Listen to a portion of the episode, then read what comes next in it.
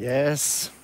So schön, dass du wieder da bist oder zum ersten Mal da bist. Ich begrüße dich ganz herzlich zu Freude am Beten heute, der zweite Abend.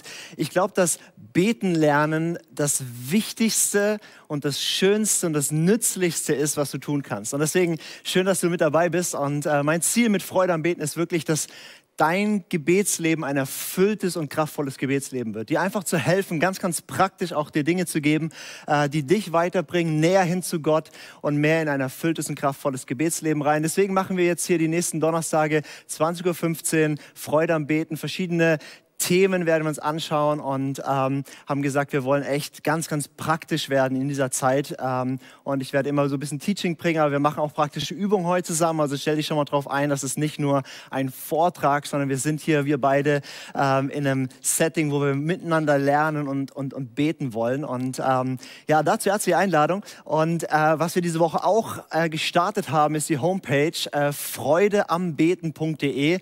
Kannst einfach mal eingeben, freudeambeten.de. Da ist ist noch nicht viel drauf, aber die nächsten Wochen und, und Monate wird da richtig, richtig viel Material hochgeladen.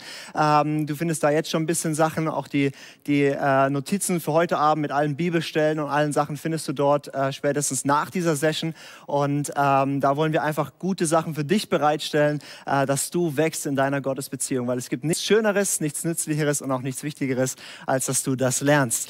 Ja, wir sind letzte Woche gestartet und haben so eine Einführung ins Gebet gegeben und ich habe gesagt, Gebet Gebet ist ist in der Bibel etwas, was verbunden ist mit Genuss, mit Freude. Gebet ist im, im, Wesentlichen, wir freuen uns an Gott und er freut sich an uns. Und dann hat Gebet tausend Facetten und wir sind mal reingestartet letzte Woche, so mit dieser Feststellung, jeder von uns ist berufen, du bist berufen in diese innige Liebesbeziehung mit Gott. Und du kannst lernen zu beten und es gibt ganz praktische, einfache Schritte, wie du das machen kannst. Und wir haben dann angeschaut, was Jesus sagt in der Bergpredigt, äh, Kapitel 6, wo er spricht ganz praktisch über Gebet und haben dort drei Punkte angeschaut zusammen. Ähm, erstens, dass wir da sein müssen. Ich habe euch ermutigt, Zeiten zu nehmen, zu reservieren für Gott und wirklich präsent zu sein in diesen Zeiten. Ähm, ich habe äh, euch ermutigt, zweitens, Gott ist da. Er ist der, der im Verborgenen wohnt und wir können seine Gegenwart wahrnehmen. Und drittens haben wir uns dann angeschaut, ähm, wie wir in eine Tiefe im Gebet kommen können, indem wir die Bibel beten. Und ich habe euch Lektion Divina beigebracht. Ähm, wenn du es verpasst hast, du kannst den Podcast noch nachschauen. Und ähm, ich habe euch dann ermutigt, diese Sachen einzuüben und vielleicht mal die ganze Woche damit zu gehen, einen Psalm, eine, eine Stelle aus dem Neuen Testament zu nehmen und die zu beten und Gott da drin zu suchen. Und ich freue mich so über so viele Rückmeldungen, wo Leute gesagt haben, das hat sie so bereichert und schon geholfen, in die Tiefe mit Gott zu kommen das Thema Gebet ist so riesig und da gibt es so viel dazu zu sagen, ähm, dass, dass wir äh, auch in ein paar Wochen gar nicht alles abdecken können, sondern so verschiedene Schwerpunkte setzen können. Wir werden in den nächsten Wochen auch darüber sprechen, wie wir Gott im Alltag erleben können und wie unser Gebetsleben auch im Alltag Gottes Gegenwart sichtbar und spürbar werden lassen kann, weil die meiste Zeit unseres Lebens sind wir eben nicht im Gebetskämmerchen oder einer Gebetsveranstaltung oder so, sondern sind wir im Alltag und wie können wir Gott damit reinnehmen. Wir werden darüber sprechen, über ein ganz altes Konzept, Konzept, was hochaktuell ist, äh, nämlich über, über Lebensregel, ein proaktives Leben zu haben, wo du sagst, du kümmerst dich selber darum, dass dein Gebetsleben sich weiterentwickelt. Weil ganz oft ist es so, du hörst so einen Podcast, du bist bei so einem Livestream dabei, du bist auf einem Seminar hochmotiviert und nach zwei, drei Tagen oder Wochen äh, bist du wieder im alten Trott drin. Und ich werde dir Dinge beibringen, wie du selber äh, sozusagen dich befähigen kannst, dass es beständig sich weiterentwickelt und du nicht stehen bleibst. Wir werden uns noch Sachen anschauen zu kraftvollem Gebet, zu Fürbitte und so verschiedene Dinge. Aber heute habe ich was ganz Spezielles vor mit euch. Heute möchte ich sprechen über, über kontemplatives Gebet. Über kontemplatives Gebet. Und bevor ich dir erkläre, was es mit diesem komplizierten Begriff auf sich hat und was ich damit meine, ähm, möchte ich dir erklären, warum wir darüber sprechen. Ich habe die letzten Jahre ganz, ganz viel ähm, gelehrt in ganz Deutschland, in verschiedenen Kirchen, verschiedenen Gemeinden, ähm, ganz unterschiedliche Generationen erlebt, äh, in, in Predigten, Workshops, in, in 1 zu 1 Coachings und habe festgestellt, dass wir vor allem im freikirchlichen Bereich, wo ich viel unterwegs bin, dass wir sehr, sehr arm sind, was unsere Spiritualität angeht. Also dass unser Gebetsrepertoire extrem gering ist. Ähm, wir kennen irgendwie so Danke, Bitte, Herz ausschütten, liturgische Gebete vielleicht noch. Dann kennen wir sowas wie, wie Lobpreis und, und Singen und vielleicht noch sowas wie Proklamation oder Bekenntnisse. Und vielleicht fallen dir noch zwei, drei andere Sachen ein, aber das ist dann so ein bisschen das Spektrum, in dem wir uns bewegen.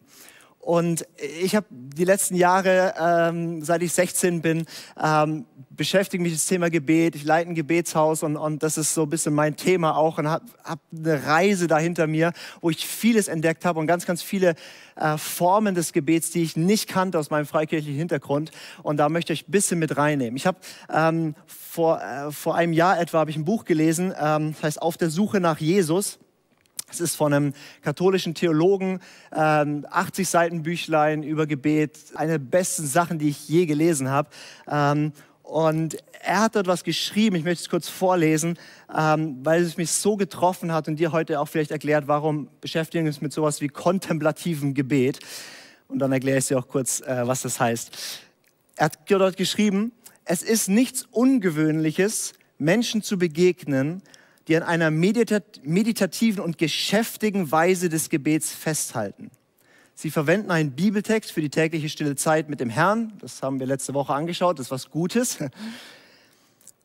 Und wundern sich, weshalb ihr Gebet trotzdem so trocken und anfällig für Ablenkung, so unbefriedigend und wenig überzeugend ist.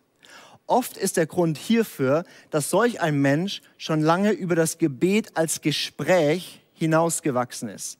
Also er sagt, Gebet ist so viel mehr als ein Gespräch mit Gott und da gibt es eine Ebene über Reden mit Gott. Auch über, ich bete die Bibel zurück, da gibt es was Tieferes, was Weiteres. Und er sagt hier, ähm, ähm, er ist über das Gespräch hinausgewachsen und vom Herrn und vom Herrn über Meditation und Reflexion hinaus zu einem Gebet der einfachen Betrachtung geführt wird, zum kontemplativen Gebet. Aber er oder sie besteht darauf, auf die alte gelernte Weise zu beten. Wenn der Herr mir die Gnade des kontemplativen Gebets gewährt und ich, sogar ohne zu beabsichtigen, darauf zu bestehe, wie Martha, geschäftig über Dinge zu, wie Reflexion, Übertragung und Willensakte verschiedener Art ähm, zu verhandeln, dann bin ich wie jemand, der Rumba zu tanzen versucht mit einem Partner, der langsam Walzer tanzt. Ich weiß nicht, ob du ganz folgen konntest. Der Punkt hier ist, dass er sagt, wir haben meistens nur eine sehr geschäftige Art des Betens. Also wir singen, wir beten, wir beten die Bibel jetzt vielleicht, weil wir das letzte Woche gelernt haben. Wir proklamieren, wir schütten unser Herz aus und wir sind immer im Tun, im Machen. Unser Gebet ist sowas Aktives. Und ich habe das vor, vor zwei, zweieinhalb Jahren angefangen zu erleben, dass ich diese ganzen Gebetsformen, die ich auch immer noch lehre, die auch immer noch gut sind, aber wie die auf einmal nicht mehr funktioniert haben. Also ich war richtig frustriert, weil plötzlich wurde das trocken und ich habe Gott da drin nicht mehr erlebt. Und es war wie, wenn Gott sich mir entzieht. Und Gott hat angefangen zu mir zu sprechen und sagen, Lukas, ich bin, äh, Christsein ist keine Buchreligion. Christsein ist eine Beziehung. Und, und, und ich, ich will dich suchen, dass du das Buch mal weglegst, Lukas, und mir ganz persönlich begegnest. Und das war so ein bisschen scary, weil ich alle meine Methoden weggelegt habe und nur noch da war und er war da und ich musste lernen, da zu sein. Und habe angefangen, und ich bin ein sehr langsamer Schüler, aber ich nehme euch heute mal ein bisschen mit rein, was ich schon so ein bisschen gelernt habe, dieses kontemplative Gebet, dieses Sein vor Gott ähm, zu erleben. Und ein, ein, anderer Autor hat mal gesagt, ähm, es gibt vier Stufen des Gebets. Ich weiß nicht, ob es genau vier sind, aber ich fand das spannend. Er hat gesagt, die erste Stufe ist, wir sprechen Gebete. Also wir sagen das Vater unser auf zum Beispiel. Die zweite Stufe ist, wir reden wirklich mit Gott. Also wir, wir sprechen nicht nur Gebete, sondern wir reden wirklich mit ihm. Die dritte Stufe sagt, dass wir hören auf Gott. Wir empfangen von ihm. Und er sagt, die vierte Stufe ist, wir sind mit Gott. Das ist Kontemplation. Also Kontemplation ist ein komischer Begriff, du musst den nicht verwenden. Ähm, er bedeutet einfach Anschauung oder Betrachten. Es geht darum, äh, Gott liebevoll zu betrachten und da zu sein. Es ist quasi eine Haltung, wo wir völlig zweckfrei, also ohne ein Ergebnis zu wollen, ohne dass wir was produzieren, einfach da sind mit Gott. Und das ist eine höhere Form als, als zu beten, Herr, ich bitte dich, dass du das tust, das ist wichtig. Also ich will das nicht klein machen und das ist auch eine wichtige Form, die wir manchmal brauchen. Aber das ist nicht die höchste Form, dass, dass Gott unser Versorger ist und wir bitten ihn, uns zu versorgen, sondern eine größere Form ist, er ist unser Liebhaber, er ist unser Vater, er ist unser Freund und wir sind einfach gern zusammen, einfach weil wir uns gern haben. Wir sind gerne bei ihm, einfach weil er schön ist und nicht, weil wir ihn benutzen wollen. Und, und da möchte ich ein bisschen mit reinnehmen und wir werden relativ wenig jetzt in die Tiefe einsteigen, was ist Kontemplation und ich lehre heute auch nicht über Kontemplation, sondern nur äh, Gebetsformen, die uns in Kontemplation bringen können. Ähm, weil mein Punkt ist nicht, dir viel Theologie heute zu bringen oder viel Theorie. Ich will mit dir drei praktische Übungen anschauen. Drei ganz einfache Übungen, die du machen kannst. Und wenn du schon viele Jahre mit Gebet unterwegs bist und, und Gebetsleben hast, dann glaube ich, dass da heute viel dabei sein kann, was für dich neu ist oder neuer Zugang zu Gott. Und ich möchte dich ermutigen, es zu machen, auch wenn es so simpel klingt. Weil es geht heute ganz wenig darum, was zu tun, sondern eher da zu sein. Ähm, und wenn du jetzt sagst, oh, das ist vielleicht dann jetzt wieder fortgeschrittenen Kurs, hey, wenn du noch gar nichts mit Gebet zu tun hast, ist es super, dass du da bist, weil es ist vielleicht besser, so einzusteigen, ähm, weil diese Dinge sind so einfach, du kannst sie tun. Und ähm, vielleicht sparst du dir ein paar extra Runden über so ein bisschen religiöse Übungen und, und, und extra Meilen, die manche gehen mussten. Ähm, das heißt auch nicht, es ist die einzige Form des Gebets, aber wir wollen diese Gebetsformen integrieren in unser Gebetsleben und ähm, ja, wirklich lernen zu sein bei Gott. Und es gibt nichts Schöneres, als zu sein bei Gott. Ich habe diese drei Gebetsformen, die ich euch heute bringe, habe ich so ein bisschen aufgegliedert. Ähm, bei jeder Gebetsform fokussieren wir uns auf eine andere Person der, der Dreieinigkeit. Beim ersten geht es um den Vater, beim zweiten um den Geist, beim dritten um Jesus. Und ähm, die Dreieinigkeit ist ja so eine komplexe äh, Wahrheit, die, die, die geglaubt werden kann und die erfahren werden kann, aber die nicht erklärt werden kann. Also ähm, du kannst es glauben, du kannst es erleben, dass Gott dreieinig ist. Es ist schwierig zu verstehen. Und ich will dir das heute sagen, wenn du Gott verstehst, dann ist es nicht Gott, den du verstehst. Also wenn du Gott verstehen könntest, dann, dann wäre er nicht würdig, dass wir ihn anbeten. Äh, also deswegen, also stör dich nicht dran, dass wir über den dreieinigen Gott sprechen. Ähm, und jede Übung kannst du natürlich auch mit den anderen Personen der Gottheit machen, aber ich lehne das da mal so ein bisschen an, weil es erweitert übrigens auch deine Gottesbeziehung ungemein, dass wenn du bisher immer betest zu, zu äh, Jesus oder zum Vater, ähm, wenn du die anderen Personen in die Gottesbeziehung mit reinnimmst. Weil Gott ist dreieinig und wenn du ihn in seiner seiner Fülle ähm, sozusagen kennenlernst, dann erweitert es ganz, ganz stark, wie du Gott auch erleben wirst. Okay. Seid ihr ready? Wir starten rein. Die erste Übung, was ganz praktisches, was ganz einfaches. Ich habe die Übung genannt, äh, der Blick des Vaters. Der Blick des Vaters. Es geht darum, sich unter den liebenden Blick Gottes zu stellen.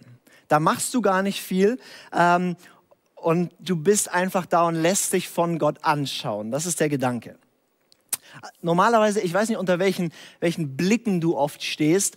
Ähm, wenn, wenn ich mich anschaue, dann stehe ich unter meinem Blick erstmal, wie ich mich wahrnehme, wie ich mich bewerte. Und ich bin manchmal sehr hart mit mir, ich bin sehr kritisch und, ähm, und, und so gucke ich mich oft an. Und wenn ich dann an meinen Idealen vorbeischramm, dann, dann, dann tue ich mich innerlich geiseln und, und so schaue ich mich an. Und so komme ich auch oft in Gebetszeiten rein.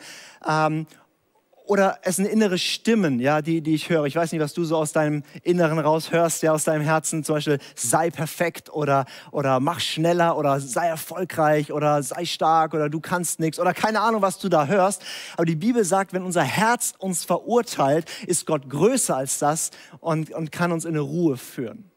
Oder vielleicht stehst du auch in deinem Leben ganz viel unter dem Blick von anderen, dass du dich definierst darüber, was Leute um dich rum sagen, wie die dich sehen, was dein Chef sagt, dein Partner, deine Freunde, dein Umfeld vielleicht auch deine Eltern, vielleicht sogar schon deine verstorbenen Eltern, aber immer noch ist das, was die gesagt und gedacht haben, wie wenn die dir über die Schultern schauen und das immer noch definiert, wie du dich siehst oder wie du dich verhältst in deinem Alltag. Also das geht hier nicht nur um Gebet, sondern ganze Lebensform eigentlich, wie wir manchmal leben. Und eine ganz einfache praktische Gebetsübung ist der Blick des Vaters. Wir stellen uns bewusst unter den Blick des Vaters. Und da machen wir eigentlich gar nicht viel, sondern wir, wir treten innerlich bewusst raus aus den anderen Blicken. Wir sagen es jetzt egal, wie ich mich sehe, egal was die inneren Stimmen sagen, sagen, egal was die Leute um mich herum sagen. Ich bin einfach mal da und ich lasse mich von Gott anschauen. Also Gott sieht uns ja. Also im Psalm ganz oft wird es gesagt, Gott sieht dich und er sieht den Elenden und er sieht den Zerbrochenen und mich ermutigt es so, weil Gott sieht nicht nur, dass du musst nicht perfekt sein, sondern er sieht dich so, wie du bist und ich stehe ganz oft so da, so wirklich so, ich, Gott, ich habe keine Geheimnisse, ich stehe so da, wie ich eben bin. Ich lege alles offen. Ich komme nicht vor dir mit meiner Idealvorstellung und, und, und so, sondern ich komme ungeschminkt mit all meiner Schwach, Schwach, Schwachheit, Gebrochenheit vor dich. Manchmal auch bewusst mit Momenten vor ihm, wo ich mich eigentlich verschäme oder wo ich mich frustriert bin oder wie auch immer. Und, und so halte ich mich ihm hin und sage, du darfst mich anschauen.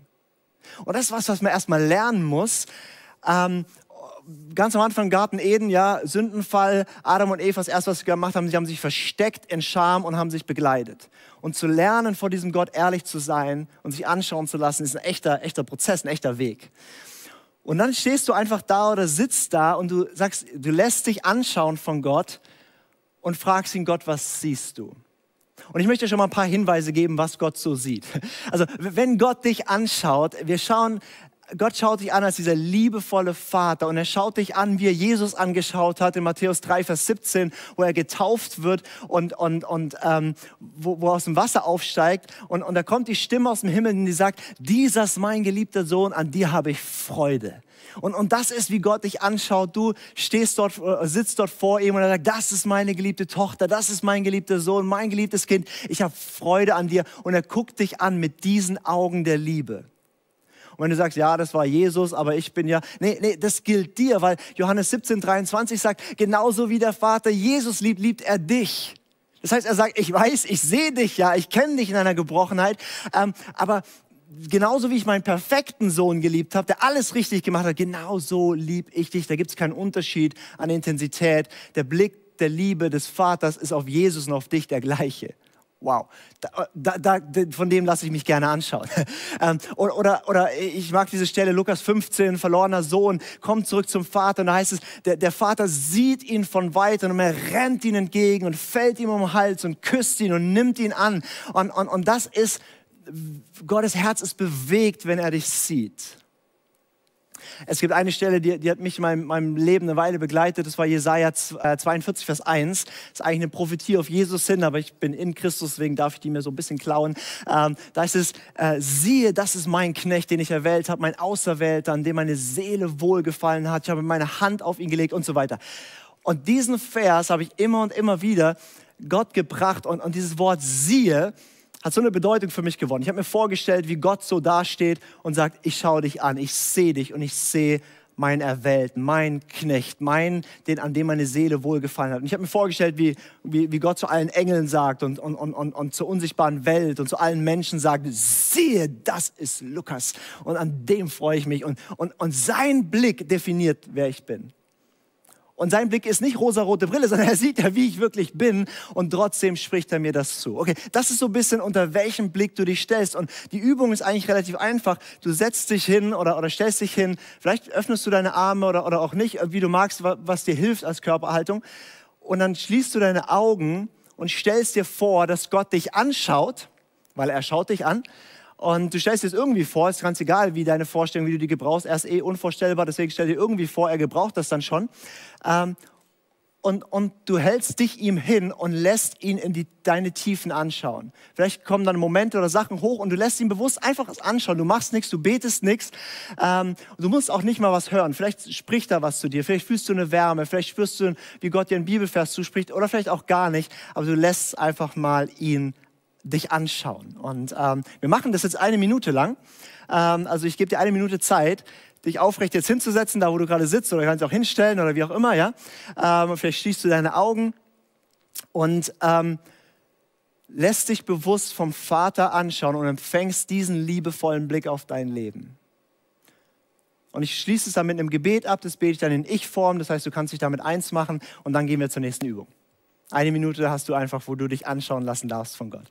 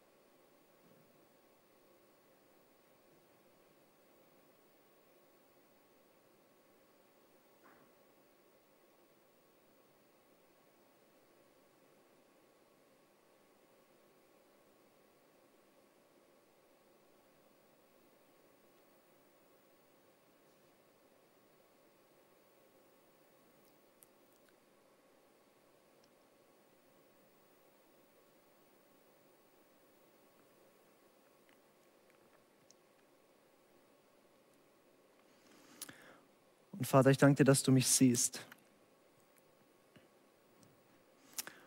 Und dass du mich mit Augen der Liebe anschaust und dass so wie du mich siehst und unter deinem Blick zu sein, das ist, was wirklich zählt. Und deine Meinung von mir und dein mich anschauen ist, was mich definiert.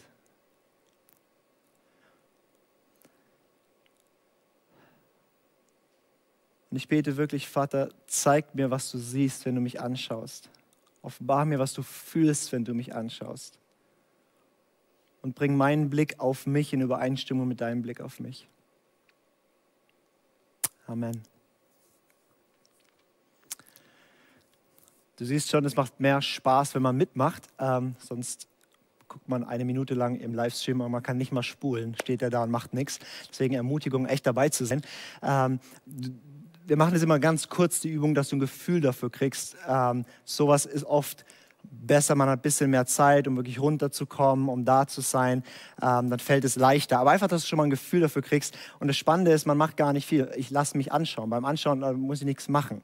Und Schönheit liegt im Auge des Betrachters und Gott findet dich so schön. und, und lass dich anschauen von ihm. Er liebt es, sich anzuschauen. Und ganz selten hältst du still, wo er echt mal gucken darf. Okay, wir gehen zum nächsten und ähm, da freue ich mich unglaublich drauf. Das ist äh, das innere Gebet. Es gibt auch übrigens für all die Gebetsformen, die ich nenne, gibt es oft drei oder vier, fünf verschiedene Namen, die mehr oder weniger dasselbe meinen. Ähm, aber ich nenne das hier gerne das innere Gebet. Ähm, und da schauen wir uns an, ähm, den Heiligen Geist in uns wahrzunehmen. Und das innere Gebet geht darum, du findest die Gegenwart Gottes in dir und erlebst dich als Tempel Gottes, erlebst die Quelle Gott in dir und erlebst, dass er gar nicht weit weg ist, sondern du in dir Gott trägst und das empfängst und erlebst. Und ähm, für mich ist diese Gebetsform eine der größten Offenbarungen und Game Changer in meinem Leben gewesen, ähm, zu, zu checken, nicht nur zu wissen, sondern zu erleben, Gott wohnt in mir. Das war vor, vor vielen, vielen Jahren mittlerweile, also ich weiß gar nicht, vielleicht sieben, acht, neun Jahre mittlerweile, wahrscheinlich so sowas in der Art ist es her. Da habe ich ähm, äh, so Predigtkonzepte von einem, von einem Prediger, den ich, den ich damals ganz viel gehört habe, äh, von, von, Mike Bickel ausgedruckt, seine Predigtkonzepte. Und die habe ich oft durchgelesen, habe die dann selber gepredigt oder, oder äh, habe die auch als Gebetslisten genutzt. Und ich hatte so einen Stapel äh, Konzepte da äh, vor mir liegen. Und ich weiß doch genau, äh, ich saß dort auf meinem Bett, hatte die, diese ganzen, habe ganz viele Predigtkonzepte von ihm ausgedruckt, einen ganzen Stapel. Hatte das so auf meinem Schoß, sitze in meinem Bett und habe irgendeins halt oben gehabt und lese oben die Überschrift. Und er nennt es nicht inneres Gebet, sondern er nennt es Fellowship of the Holy Spirit, also Gemeinschaft mit dem Heiligen Geist zu haben. Und ich sitze dort in meinem Bett und ich lese diese Überschrift Fellowship of the Holy Spirit. Und in dem Moment habe ich so eine Freude in mir, wie ich sie noch nie erlebt habe. Und es war so ein bisschen, bisschen komisch, weil es war wie nicht ich freue mich, sondern jemand in mir freut sich.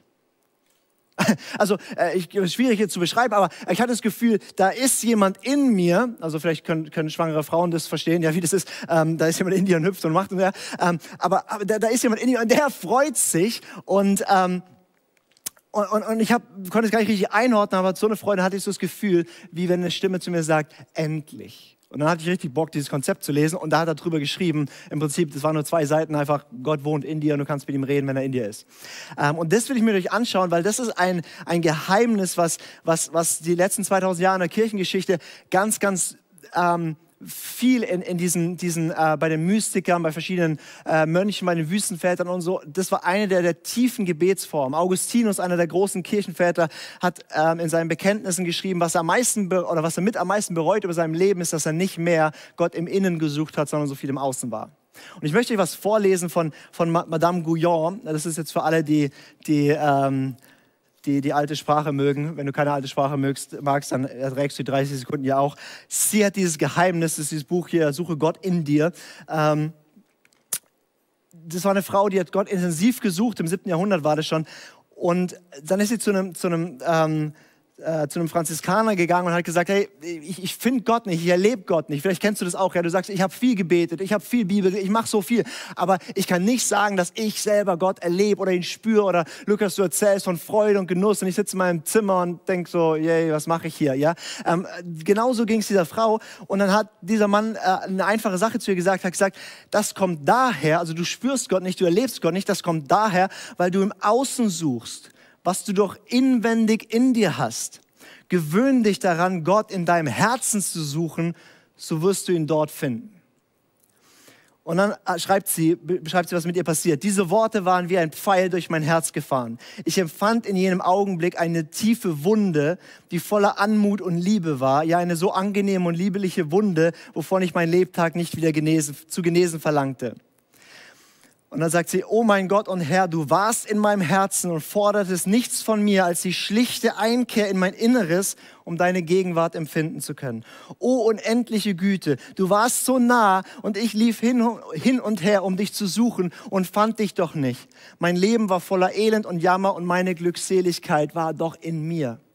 Und ich bin mir sicher, wenn du, wenn du Christ bist, wenn du so ähm, die Bibel ein bisschen kennst, dann ist dir das irgendwie klar, diese ganzen Verse, Christus in uns, die Hoffnung der Herrlichkeit, Weinstock und Reben, wie in ihm, er in uns. Äh, diese ganzen vielen Verse, es gibt Dutzende Verse im, im, Römer 8, wo es heißt, dass der Geist Gottes in uns hineingegeben ist, äh, 2. Korinther 1, wo es heißt, der Geist Gottes in unsere Herzen als Anzahlung und so. Also es gibt Dutzende um Dutzende um Dutzende von Verse, die darüber sprechen, Gott wohnt in dir. Aber ich weiß nicht, ob du das schon begriffen hast, was das heißt. Er wohnt nämlich wirklich in dir drin. Also mit anderen Worten, das ist nicht nur irgendwie... Ähm, ja klar, so irgendwie theologisch wohnt Gott in mir. Nein, wenn du von neuem geboren bist, wenn du zu Jesus gehörst, wenn du ähm, diese Beziehung mit Gott hast, dann sagt er, dann nehme ich Wohnung in dir ein. Ich wohne in dir drin.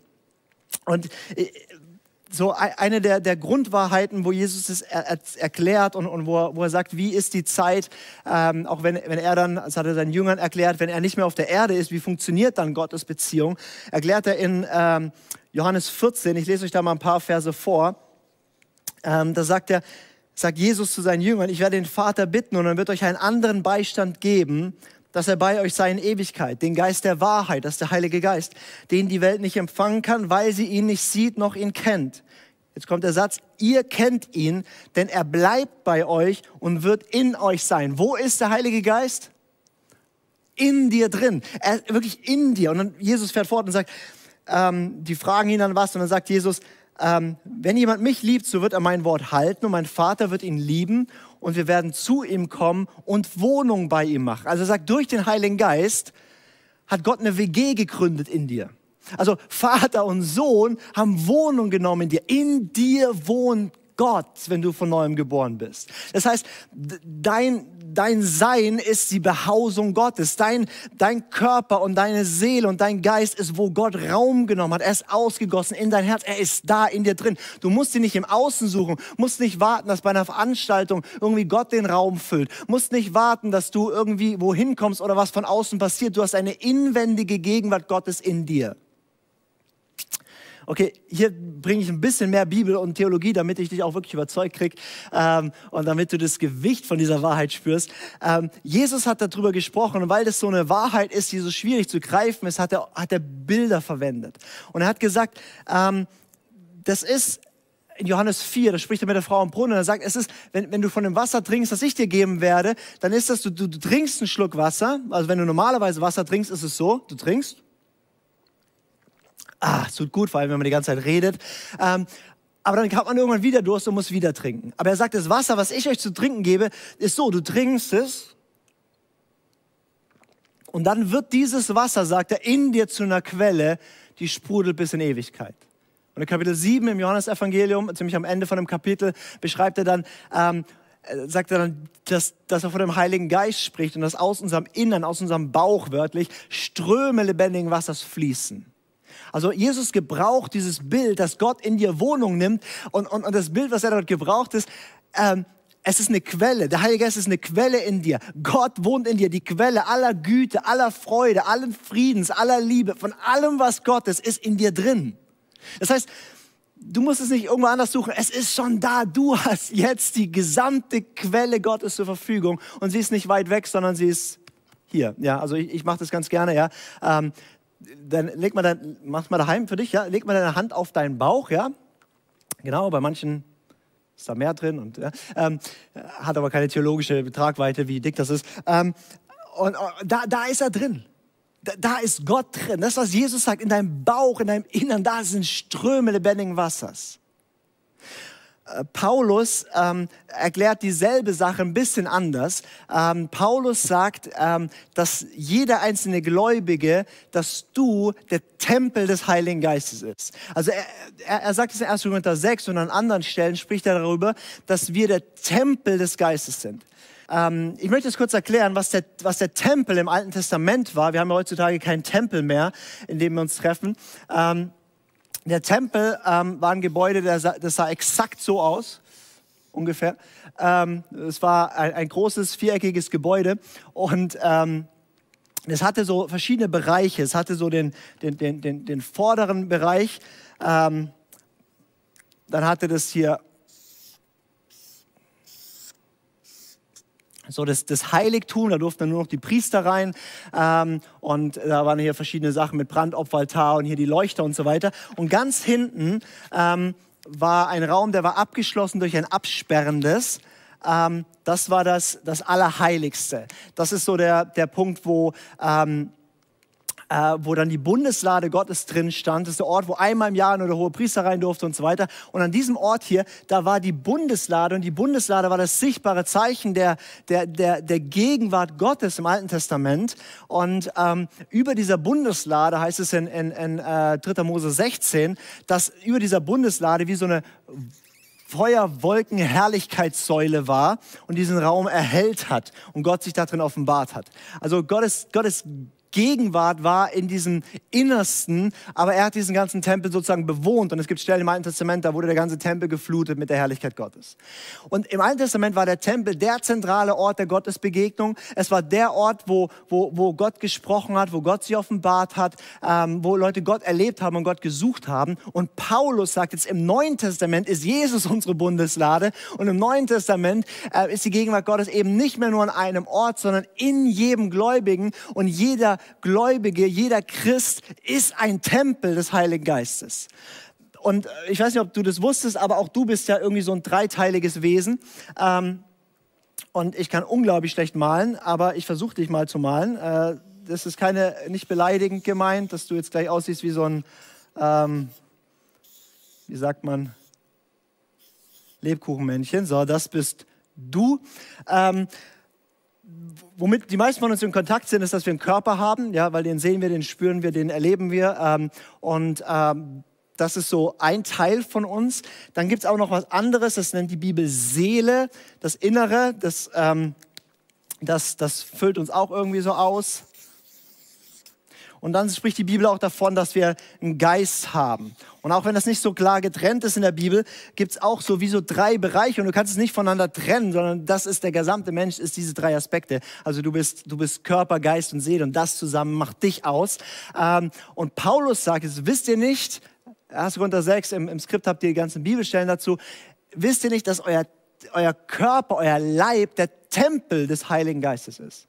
Der Körper ist das Sichtbare, was alle wahrnehmen, aber in mir drin ist doch ein Heiligtum, die Seele, ist ein Allerheiligstes, der Geist. Und Paulus sagt in diesem selben Kapitel, in 1. Korinther 6, sagt er, ähm, dass unser Geist ein Geist ist mit dem Geist Gottes.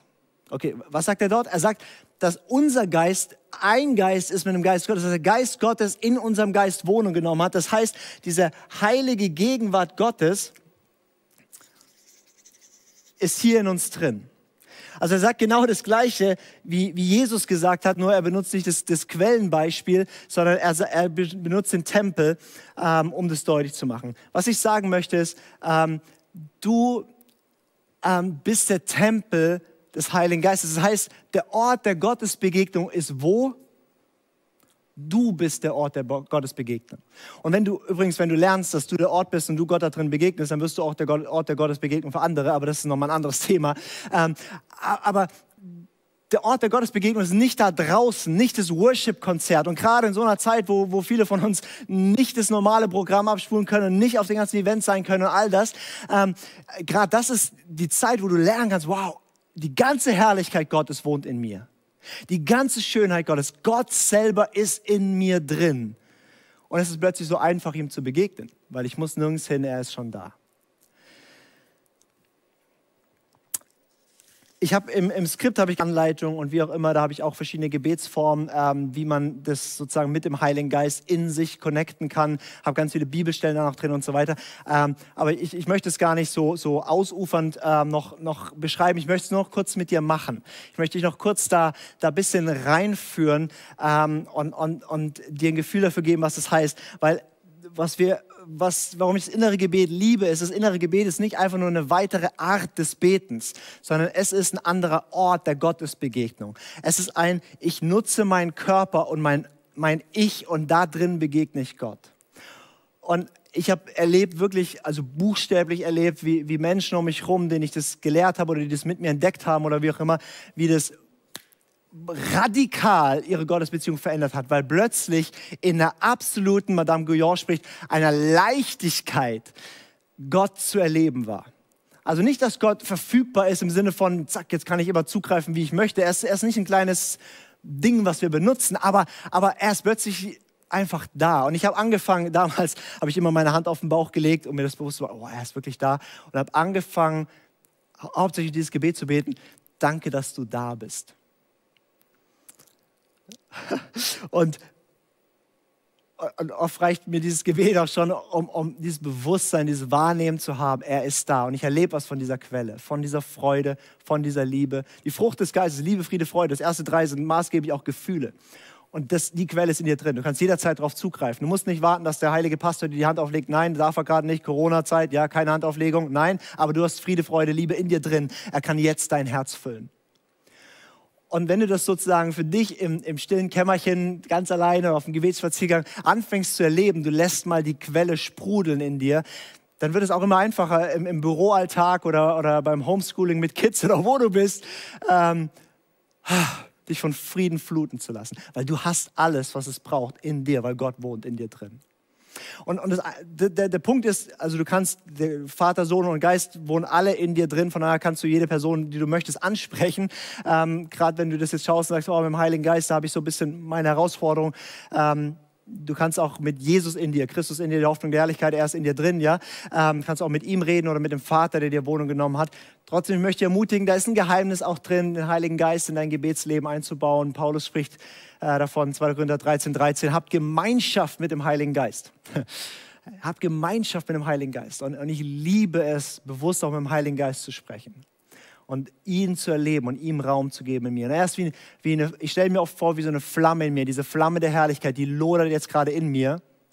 Aber genauso wie du, wie du in diesem Tempel ähm, konntest du konntest du hier vorne sein und konntest allerlei Sachen machen und überhaupt nichts mitkriegen von dieser Herrlichkeit.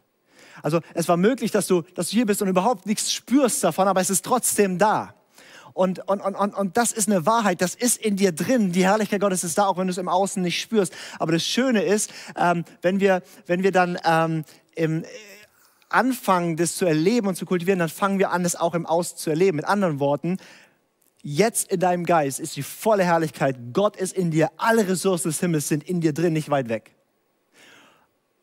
Und das, wenn du dem Raum gibst, fängt es an, dein Heiligtum zu fluten, deine Seele zu fluten. Das heißt, ähm, es äußert sich in Gefühlen zum Beispiel. In, in, in Freude, in Frieden, Liebe. Das sind so die, die drei Hauptgefühle, die ich dann so, so wahrnehme. Aber es gibt tausend Unternuancen von Gefühlen natürlich, die man dann wahrnimmt. Ähm, es äußert sich in, in deinem Willen, dass, dass, dass du merkst, oh, da, da, da spricht Gott zu dir. Es äußert sich, dass Gott in der Denken eingreift, dass plötzlich einfach wird, die Stimme Gottes zu hören. Ich weiß nicht, wie es dir geht mit dem Thema Stimme Gottes hören. Für mich war das jahrelang irgendwie, ich habe mich so gehofft, da kommt irgendein Signal rein, bis ich gemerkt habe, er ist schon da, ich kann einfach empfangen. Ähm, und manchmal auch, wenn ich das bewusst wahrnehme, dass Gott in mir wohnt, merke ich sogar im Vorhof, spüre ich sogar in meinem Körper, wie eine Wärme da ist. Oder, oder, oder, oder, oder manchmal was so, ein Zittern oder vor, vor Ehrfurcht auch manchmal zittern. Oder wie auch immer, ist auch ganz egal, wie es sich zeigt. Aber, aber es gibt nichts Schöneres, als Gott zu erleben. Und wenn du jetzt gerade ganz allein daheim bist, dann hast du alles, was es braucht, weil Gott ist in dir und du kannst ihn erleben. Ich möchte jetzt kurz da ein bisschen reinführen und wir werden es folgendermaßen machen. Ähm, wir, wir, wir setzen uns wieder hin, äh, aufrecht und so weiter und dann, und dann nehmen wir erstmal wahr und wir sprechen einfach erstmal jeder für sich, du daheim, ich mache das hier, ähm, einfach diese kurzen Gebete, danke, dass du da bist und wir nehmen das wahr. Was mir enorm hilft, auch um das überhaupt kennenzulernen, diese Gebetsform, ist auch Bibelverse zu nehmen, die diese Wahrheit Aussagen. Und da gibt's, ich kann dir 30 Bibelverse, 50 wahrscheinlich, aus dem Neuen Testament alleine äh, dir bringen, die dir helfen, ähm, diese Wahrheit zu, zu, zu erleben. Äh, aber ich nehme diese Verse und sage, hey hier steht es geschrieben, dass du in mir drin bist und dass das meine Garantie auf die Auferstehung ist. Hier steht es geschrieben. Und danke, dass es gilt, dass du bist wirklich in mir drin. Also wir sprechen so ein, so ein Danke und dann schauen wir mal ähm, dann führe ich euch einfach mal so ein bisschen äh, da rein, das so, so wahrzunehmen. Und ähm, versuch wirklich mal deinen Blick nach innen zu richten. Was es da übrigens auch ein bisschen braucht, ist, dass du eine Wertschätzung für deinen Körper entwickelst. Ähm, wir Christen haben das manchmal vernachlässigt, so, wir sind so hochgeistlich und die Seele und so. Nein, nein, dein Körper ist so wichtig. Und für Paulus ist es das, mit das wichtigste Instrument zum Beten. Das ist der Tempel, wo Gebet stattfindet. Das ist der Ort, wo Gott wohnt. Okay, du darfst dich jetzt wieder äh, ganz aufrecht hinsetzen, ganz entspannt, aber, aber aufrecht, sodass du da bist. Ja? Vielleicht hilft dir, die Augen zu schließen ähm, und richte mal so deinen dein, dein Blick so nach innen Du kannst, wenn du magst, deine Hand auf den Bauch legen. Und dann sprich einfach zu Gott in dir drin. Also so wie du zum selben Gott, zu dem du sonst auch redest, nur du sprichst zu ihm, der in dir drin ist und du, du flüsterst ihm einfach liebevoll zu. Du musst auch nicht laut reden, weil er ist ja da. Ähm, flüsterst ihm zu, danke, dass du da bist. Kannst du auch bewusst mal zum Heiligen Geist reden, wenn du das magst. Wenn du nicht, dann darfst du auch zum Vater oder zum Sohn sprechen. Sag einfach mal Danke, dass du da bist. Flüster ihm das so zu und fang an, das wahrzunehmen, Bewusstsein. Du musst doch nichts fühlen, aber nimm es mal wahr, dass er wirklich da ist. Und tu mal so, als wäre er da, weil er ist da. Danke, Heiliger Geist, dass du da bist.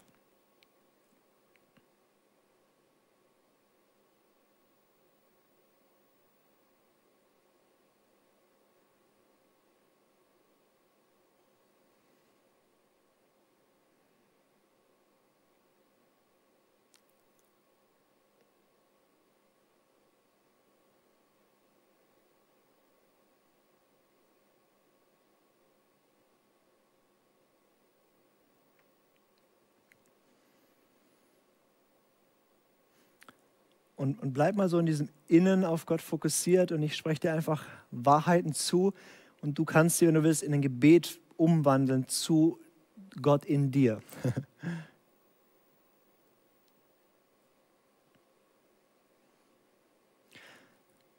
Gott ist da, ohne dass du irgendwas tun musst.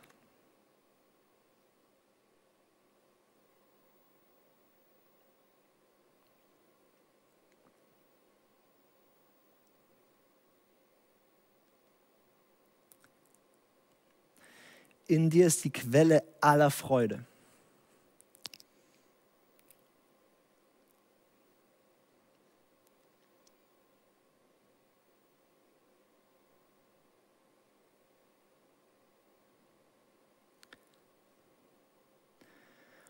Und die Herrlichkeit, die den Tempel gefüllt hat, füllt jetzt dich.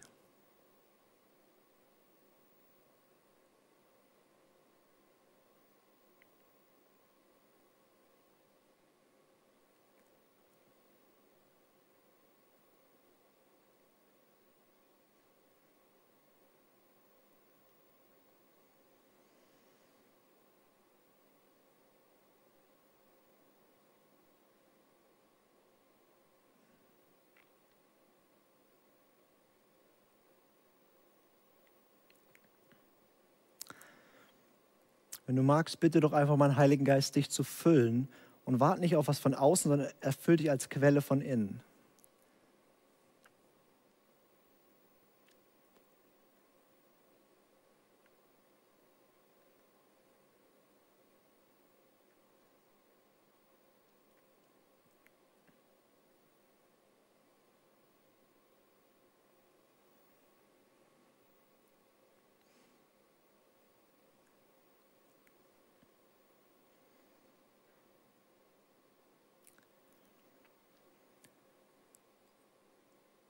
Gebe dir noch einen Moment und dann spreche nochmal ein Gebet in Ich-Form, mit dem du dich eins machen darfst.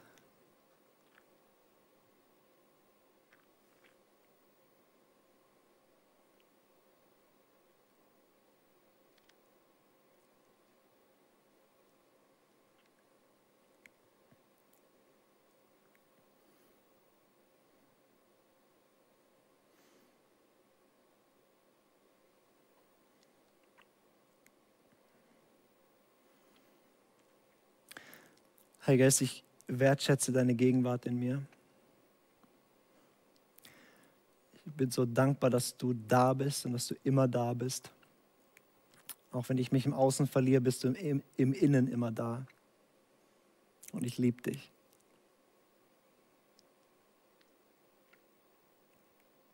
Und Heiliger Geist, lehre mich engere Freundschaft mit dir zu leben. Lehre mich zu leben wie Jesus, der in dieser Verbundenheit mit dir gelebt hat, als er Mensch auf Erden war hier. Zeig mir das Geheimnis, was es heißt, Gemeinschaft mit dir zu haben, von was Paulus spricht.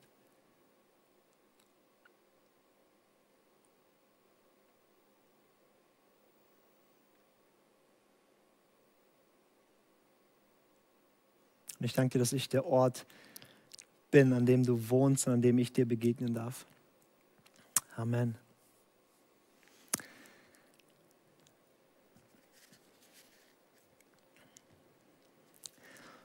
Zu diesen Themen gibt es unendlich viel mehr zu, zu sagen. Ähm, und ich hoffe, du hast angefangen zu spüren, dass es hier nicht nur um eine, eine, hundertste Gebetsmethode geht, sondern um einen komplett anderen Ansatz, Gott zu suchen.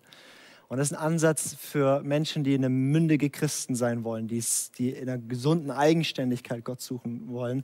Ähm, und äh, es ist für mich einer der größten Gamechanger in meinem Leben gewesen und ich liebe es zu sehen, wie das so viel freisetzt. Ähm, deswegen große Ermutigung. Ähm, in, in das Konzept reinzugehen. Ähm, da gibt es ganz praktische Anleitungen noch, wie du auch reden kannst mit dem Heiligen Geist in dir, was so verschiedene Sachen sind, die du machen kannst. Da haben wir jetzt keine Zeit für ähm, in diesem Podcast, aber wir werden auch mehr und mehr zu diesem Thema hochladen auf dieser Homepage freudeambeten.de, ähm, weil wir, wir werden eine Generation sehen, die Freude hat am Beten. Das ist, wofür wir absolut glauben, auch als Gebetshaus äh, des Glauben, ähm, dass Gott eine neue Generation hervorbringt, die Freude hat am Beten. Ein Schlüssel wird sein, die dann Freude haben am Beten, weil sie Gottes Freude in sich erleben. Und ähm, deswegen herzliche Einladung, da nochmal tiefer reinzugehen. Und äh, ja, jetzt kommen wir zum dritten Punkt. Wir haben uns angeschaut, was heißt unter den Blick des liebenden Vaters zu stellen. Haben uns ein bisschen intensiver angeschaut. Das innere Gebet, Heiliger Geist wohnt in uns. Ähm, und jetzt das dritte äh, wird nochmal was kurzes, knackiges. Ähm, da geht es um Jesus, nämlich das Jesusgebet oder auch Herzensgebet genannt. Ähm, der Grundgedanke von diesem Gebet ist, dass du auf deinen Atem ein einfaches Gebet setzt, was du auf deinen Atem immer wieder wiederholst. Ich weiß nicht, ob du sowas schon mal erlebt oder gehört oder wie auch immer hast. Ähm, das ist durch die Kirchengeschichte hinweg. Äh, die Wüstenväter haben das praktiziert, äh, viertes Jahrhundert, ähm, so, so dieses Ein-Wort-Gebete auf den Atem zu setzen, ähm, durch verschiedene Strömungen. Auch, man findet es auch bei Ignatius, findet man Ansätze davon. Man findet es auch ganz stark in der Ostkirche, also die orthodoxe Kirche. Da ist es ein ganz wichtiges Thema. Und das meine ich übrigens, falls du Freikirchler bist, spreche ich zu dir. Ähm, lass uns auch da suchen, wo du normalerweise nicht zu Hause bist. Und du musst, darfst gerne in deiner Freikirche bleiben, aber da gibt es Schätze Masse in 2000 Jahren Kirchengeschichte, in so vielen Konfessionen und Denominationen, ähm, die lassen wir uns entgehen, wenn wir nur unsere Bücher lesen, unsere Podcasts hören, nur unsere Prediger hören. Äh, lest mal was von Leuten, die in manchen Punkten andere Meinung haben, ähm, aber die, die eine Reichtum auch von, von äh, Spiritualität mitbringen der Atem ist in der Bibel ähm, im Hebräischen das Wort Ruach, äh, wird übersetzt mit Atem oder Geist. Das ist dasselbe Wort. Ähm, und das, deswegen hat das schon immer auch, äh, äh, auch in der Bibel schon auch eine spirituelle Bedeutung gehabt, der Atem. Schon als Gott den Menschen geschaffen hat, heißt es, dass er ähm, den Menschen angehaucht hat und er wurde zu einer lebendigen Seele. Interessant ist auch, dass Jesus im Neuen Testament, ähm, nachdem er auferstanden ist, zu seinen Jüngern hingeht, er haucht sie an und sagt, empfangt Heiligen Geist. Und sie wurden sozusagen neu geboren oder wurden erfüllt mit dem Heiligen Geist. Und das, was passiert ist, als du äh, dich zu Jesus gewendet hast, als du von neuem geboren wurdest, äh, hat Gott dich wie angehaucht, hat dir diesen Geist eingehaucht. Ähm, und deswegen war der Atem und das Atmen und Beten schon, schon immer ähm, wichtige äh, Tool, um in die Tiefe mit Gott zu kommen. Und ähm, das Herzensgebet ist eigentlich extrem simpel und extrem nützlich. Also extrem schön, aber auch extrem nützlich für mich. Ähm, das Herzensgebet heißt, dass du bist einfach da, wo du eben gerade bist und atmest. Ähm, das Gute ist, atmen tust du eh immer wenn du nicht mehr atmest, ähm, dann muss ich auch nichts mehr über Gebet erklären. Ja, also ähm, atmen tun wir eh den ganzen Tag. Du atmest ein, atmest aus. Und, und, und ähm, da, wo du bist, einfach mal auf den Atem zu achten. Atmest ein und atmest aus. Und dann nicht sich verkrampfen beim Atmen, sondern einfach ganz normal ein- und ausatmen.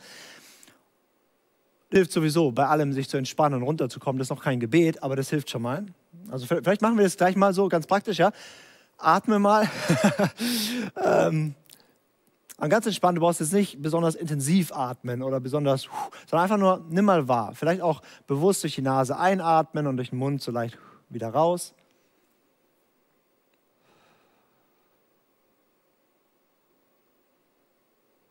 Und in der Regel atmet man so kürzer ein, als man dann ausatmet, wirklich den Atem so rauslassen. Wie auch immer, du spürst einen Rhythmus von Atem. Und der Gedanke ist jetzt auf diesen Atemrhythmus ein ganz kurzes Gebet zu setzen, was man immer wiederholt, oder einfach nur den Namen Jesu auf dieses Gebet zu setzen. Also Beispiel, beim Einatmen denk einfach mal Jesus und beim Ausatmen Christus.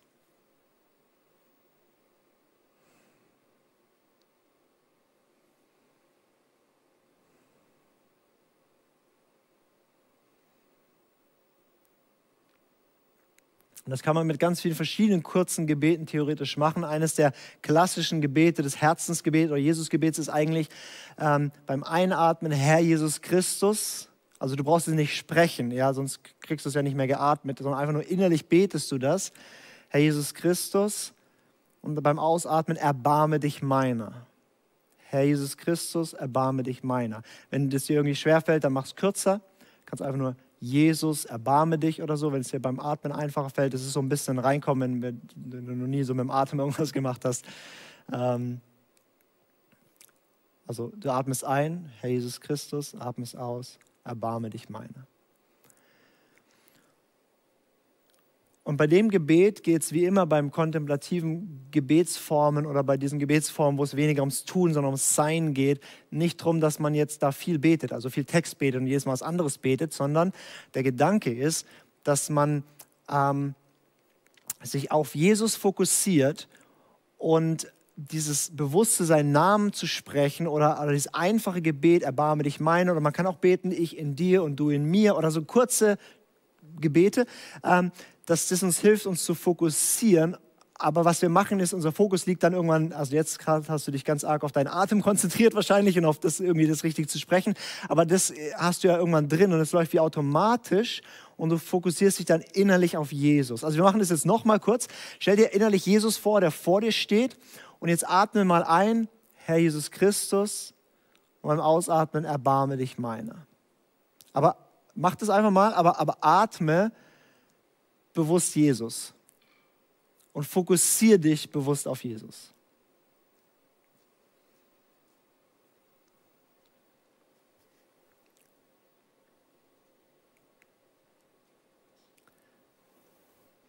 Und beim Einatmen nimmst du wie die Gegenwart Gottes in dich auf. Und beim Ausatmen erbarme dich meiner, lässt du alles los, was dich hält, alles, was Last ist, alles, was irgendwie dich bedrückt. Du atmest ein ich empfange Jesus und du atmest aus und er erbarmt sich über dein Leben. Der Punkt bei diesem Gebet ist für mich mindestens drei Dinge, wo es mir enorm hilft. Erstens, es hilft mir, in wie Stille vor Gott zu sein. Ich weiß nicht, wie es dir geht, ich bin schlecht in Stille, weil dann wird mein Hirn hibbelig und dann wird mein Körper hibbelig und wie auch immer. Indem ich meinen Körper beschäftige, bewusst zu atmen und indem ich mein Hirn beschäftige, dieses Gebet zu beten, hilft es mir, mich innerlich zu fokussieren, auf bei Jesus zu sein. Das ist der erste Punkt. Es hilft enorm, einen Fokus zu haben. Zweitens, ähm, ich habe festgestellt, nach, nach ähm, ja, jetzt bald zwölf Jahren beten, ähm, dass es tatsächlich nicht um viele Worte geht. Und ähm, es ist manchmal gut, alles rauszubeten und Herz auszuschütten. Und ich rede manchmal richtig lang auch mit Gott und bete mit Fürbitte für ganz, ganz viele Sachen. Aber mehr und mehr, je näher ich ihn kennenlerne, merke ich, ich muss gar nicht so viel sagen. Er kennt mich. Und manchmal ist es intensiver, irgendeine Sache einfach nur in ein Wort reinzugeben. Zum Beispiel, Jesus, erbarme dich. Und ich lege mich hinein. Der Psalmist spricht an einer Stelle davon, ähm, dass er sagt, ich aber bin Gebet. Also nicht ich bete, sondern ich aber bin Gebet. Also sein ganzes Wesen legt er ins Gebet. Und das hilft mir so bei diesem Herr Jesus Christus, erbarme dich meiner oder anderen Gebeten. Ich weiß nicht, ob dir dieses Gebet gefällt. Mir gefällt es mehr und mehr. Äh, am Anfang war ich nicht so, weil ich gedacht habe, na, erbarmen oder so. Es klingt so, als wäre ich so erbärmlich. Ja. Ähm, mittlerweile bin ich überzeugt, wie viel Erbarmen ich brauche. Und ich liebe dieses Gebet, weil vor so vielen Gesprächen, vor jedem Livestream, vor jeder Predigt, vor jedem Alltagssachen äh, eine gute Ehe zu führen, oh, ich brauche so viel Erbarmen. Äh, deswegen liebe ich dieses Gebet. Ähm, und und ich, ich, ich muss gar nicht alles ausprobieren, sondern ich lege mein ganzes Stolz, mein ganzes Flehen, mein ganzes ha, lege ich dort hinein. Oder vielleicht hast du Dinge, für die betest du schon sehr, sehr lange. Und manchmal ist es einfacher, du, also du hast ja keine Worte mehr und du legst es wie in dieses eine Gebet rein. Also erster Punkt, es hilft mir zu fokussieren. Zweiter Punkt ist, ich kann mein ganzes Wesen in dieses eine Gebet fokussieren und bin da nicht so sehr bei Worten und Formulierungen und Reden, sondern ich bin wirklich bei ihm und halte mich ihm hin. Und das Dritte ist, wenn du das anfängst zu praktizieren, nur ein paar Minuten am Morgen oder vielleicht so, ein, so am Tag nochmal oder so, dann wird es immer einfacher, dass für dich Atmen mit Gebet verbunden ist. Und, und das, ist so, das ist so spannend, weil Atmen tust du den ganzen Tag. Und Gebet ist genauso leicht eigentlich wie Atmen. Und wenn du das verbindest, dass du atmest, Jesus, erbarme dich oder nur Jesus, ähm, und das ein paar Minuten nur am Morgen machst, wirst du feststellen, dass du am Tag, wenn du atmest, manchmal einfach anfängst automatisch zu beten. Und wenn man das richtig trainiert, äh, kann man mehr oder weniger relativ problemlos irgendwann äh, den ganzen Tag wie im Atemgebet bleiben und Gebet wird wie Atmen. Ähm, so reif und heilig und so bin ich nicht, aber äh, was ich erlebt habe, ist durch diese Übung, ich atme einfach dieses eine Gebet, Herr Jesus Christus, erbarme dich meiner, und erlebe ihn da drin. Und ich, äh, es ist so einfach, ihn da drin zu suchen. Und ich kann alles da reinlegen, dieses Gebet. Und ich bin aber ganz bei ihm. Merke ich, dass ich oftmals reicht mir drei Atemzüge in Situationen, um so viel von seiner Gegenwart zu empfangen. Also ganz, ganz oft auch in Situationen, wo ich echt herausgefordert bin ähm, oder, oder, wo, ich, wo, ich, wo ich irgendwie, ja, keine Ahnung, vor jeder Predigt eigentlich in der Regel atme ich ein bisschen, ist eh gut zu atmen. Und, ähm, und bete das bewusst und, und, und, und weil vor der Predigt ist für mich zum Beispiel kein Punkt mehr, wo ich jetzt viel für bitte. Nein, das, das ist vorbei. Die Zeit ist vorbei. Jetzt bin ich einfach nur da und lass mich füllen. Und ich gebe mich in ihn und ich fokussiere mich auf ihn. Ähm, und, ähm, oder, oder bei herausfordernden Gesprächen oder selbst in Meetings sitze ich manchmal drin und atme bewusst dieses Gebet und erlebe, wie eine Friede kommt, eine Freude kommt. Aber nicht, aber, oder dieser Punkt kommt, weil ich das im Verborgenen gemacht habe, kann ich es im Alltag abrufen. Wir machen das nochmal ganz kurz. Es hilft dir, dich zu fokussieren. Es hilft dir, alles dein Sein ins Gebet reinzulegen. Und äh, wenn du es ein bisschen machst, wirst du feststellen, es ist ganz einfach, Gott zu atmen im Alltag. Wir nehmen nochmal ganz kurz, schließ deine Augen, setz dich aufrecht hin, atme bewusst Jesus ein, Herr Jesus Christus, bete aus, erbarme dich meiner. Du darfst auch ein anderes Gebet nehmen und leg da mal alles rein, was du bist. Aber dein inneres Auge ist auf Jesus gerichtet und das andere, das Atmen und Beten läuft parallel.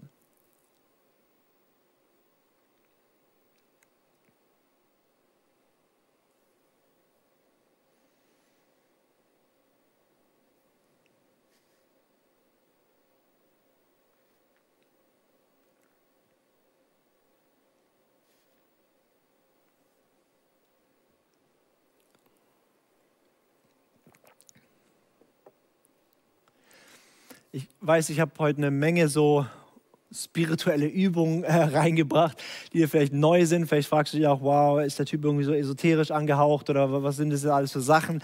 Ähm, wir dürfen uns die guten Dinge aus der 2000 Jahren Kirchengeschichte nicht nehmen lassen, nur weil andere Strömungen auch entdeckt haben, dass Atemübungen gut sind oder dass unsere Körperwahrnehmung gut ist oder über Achtsamkeit reden. Kontemplation, Achtsamkeit, Gottes Gegenwart wahrnehmen, Stille, Atemtechnik, das sind urchristliche Dinge, ähm, die unser Gebetsleben enorm bereichern. Die drei Dinge, die ich heute gesagt habe, ähm, unter den Blick des Vaters zu stellen, also der Blick des Vaters, zweitens das innere Gebet, auch im Zentrum dieser, dieser, dieses Podcasts, weil es mir das Wichtigste war, das am meisten auszuführen. Und drittens das Herzensgebet. Das sind nicht Sachen, die du einmal machst und es hat dein Gebetsleben oder dein, dein Leben verändert. Es geht auch nicht nur darum, dein Gebetsleben zu verändern, sondern dein ganzes Leben zu verändern. Aber das sind Dinge, wenn du anfängst damit zu gehen oder vielleicht eins raus oder zwei rauszugreifen und sagen, okay, ich übe mich da drin und ich versuche nicht da drin gut zu sein, Ich versuche nicht, es zu bewerten, erfolgreich zu sein, sondern ich nutze das als einen Weg, einfach nur bei Gott zu sein, ohne Geschäftigkeit, ohne viel zu machen. Und ich habe vielleicht immer noch meine Gebetslisten und mein Herz ausschütten, mein Bibelbeten und all diese Sachen, aber ich habe Zeiten, wo ich mich einfach anschauen lasse. Und ich habe Zeiten, wo ich einfach seine Gegenwart in mir wahrnehme und ihm einfach wertschätzende Worte zuspreche. Und ich habe Zeiten, wo ich ihn einfach atme und mein ganzes Wesen ins Gebet hineinlege. Auf freudeambeten.de findest du die Zusammenfassung von heute. Diesmal sind sogar zwei Seiten, weil ich es nicht geschafft habe, auf eine Seite runterzubrechen, weil ich gedacht habe, es muss so viel guter Content da rein. Ähm, und da sind auch immer so ein bisschen Next Steps dabei, so ein bisschen Wachstumsschritte. Was kannst du jetzt damit machen? Weil heute Abend hast du ein bisschen was geschmeckt, aber du bist noch nicht viel weitergekommen oder nicht viel tiefer gekommen, weil das passiert nur, wenn du es umsetzt. Beten lernt man, wenn man es tut. Deswegen ähm, auch hier habe ich drei praktische Schritte nochmal für dich. Ich habe gesagt, erstens, ähm, stell dich doch zu Beginn jeder Gebetszeit bewusst unter den Blick des Vaters. Mach das einfach mal jetzt eine Woche lang, beginnst du deine Gebetszeit damit, die anderen Stimmen und Blicke wegzuschieben und sagen, Gott, ich lass mich von dir anschauen. Vielleicht nimmst du einen der Bibelverse, die da im Konzept dazu stehen, äh, um den Blick des Vaters ähm, kennenzulernen. Weil wenn du natürlich ein Bild hast von Gott, dass ein strenger harter Gott ist, dann macht es keinen Spaß, sich anschauen zu lassen. Deswegen nimm da echt Verse, die darüber sprechen, wie gut Gott ist. Ähm, damit du die Schönheit und die Kraft davon erlebst. Dann zweitens, ich möchte dich so ermutigen, praktiziere das innere Gebet, nimm Bibelstellen, die darüber sprechen, dass Gott in dir wohnt, Jesus in dir wohnt, der Geist in dir wohnt. Nimm diese Bibelstellen und sprich sie zurück und fang an, es zu erleben. Tu so, als wäre er da, er ist da und du wirst erleben, wie er da ist. Und glaub mir, das ist ein Gamechanger für dein Gebetsleben erstmal und dann für dein gesamtes Leben. Und drittens möchte ermutigen, üb dich auch im Jesusgebet. Am besten eine feste Zeit am Tag, was, wo ich das oft tatsächlich mittlerweile nutze, beim Einschlafen.